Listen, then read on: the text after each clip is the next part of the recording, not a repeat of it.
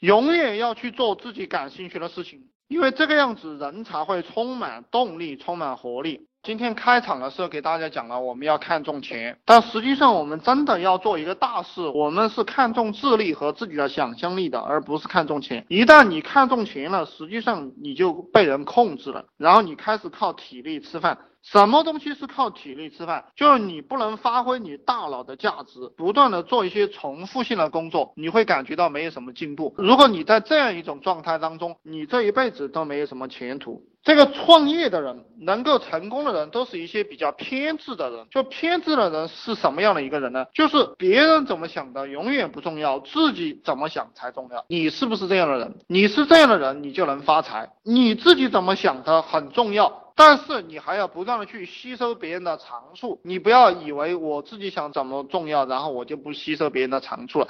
我要不断的去吸收别人的长处，来支持我自己怎么想很重要，这样一个理念。你才能够有前途嗯！这样讲，大家能不能够听得明白？还有就是我们在做事的过程当中，比如说我做网赚，我显然是看到了很多很多赚钱的这样的一些门道，但是我会不会去从事呢？我告诉你，我不会去从事，我最多会做两到三个项目，因为其他的项目虽然说很赚钱，但它是别人的机会，而我只需要把握好我自己的机会，这一点也希望你们去把握一下。你看中的每一个项目都可以不断的深挖。只要你去深挖的话，你就会发现它里面是有足够大的空间让你去发挥的。比如说我这个 QQ 群的这样一个项目，它可以向投资的方向延伸，还可以向培养牛逼的这种小公司这种方向。这个兄弟讲网赚还可以吗？网赚就是在网上赚钱，不管你做什么东西，你能从网上赚了钱都叫网赚。所以说，互联网的世界是非常的大的，未来的十年、未来的二十年、三十年，我们都可以在网络上赚钱，就是大家能赚到非常多的钱。创业的人一定要有勇气，当你想好一件事情的时候，你就立马去做。我有一个芝麻分七百以上的群，我自己组织的，能延伸出啥价值不？你就是不断的在这个群里面卖广告，你想。好一个你自己愿意买单的广告。我们做生意，我们一定要自己愿意付出一个价值，愿意去买，然后我们才去卖。你比如说，我卖这个群，一个群卖一千多，卖八千多。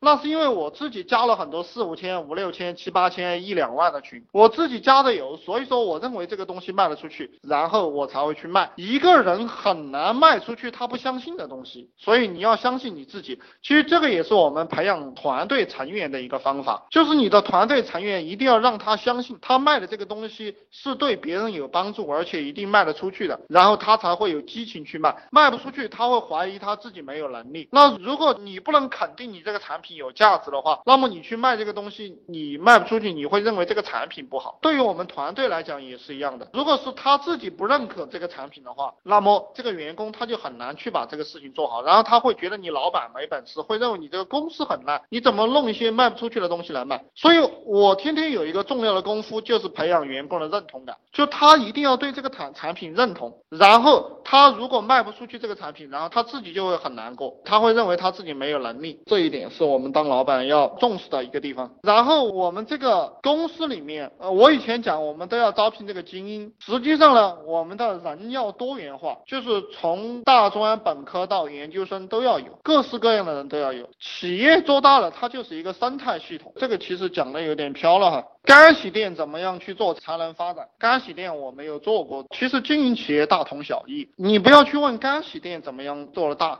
你要问的是你的这个企业。团队怎么样才能够建设好，而不是干洗店怎么样才能去做大。当你的团队建设好了过后，你的这个干洗店不做大也都做大了。如果你这个老板对不对？你只是一个人一两个人，你在那个地方做个屁啊！你在那个地方，老板再累他也做不好。就是很多人喜欢钻到术的这个层面，术的层面就是你的这个干洗店的这个衣服啊，怎么洗得好呀？用什么样的洗洁精啊？怎么样能把这个干洗店提到上档次呀？怎么样能够吸引到顾客啊？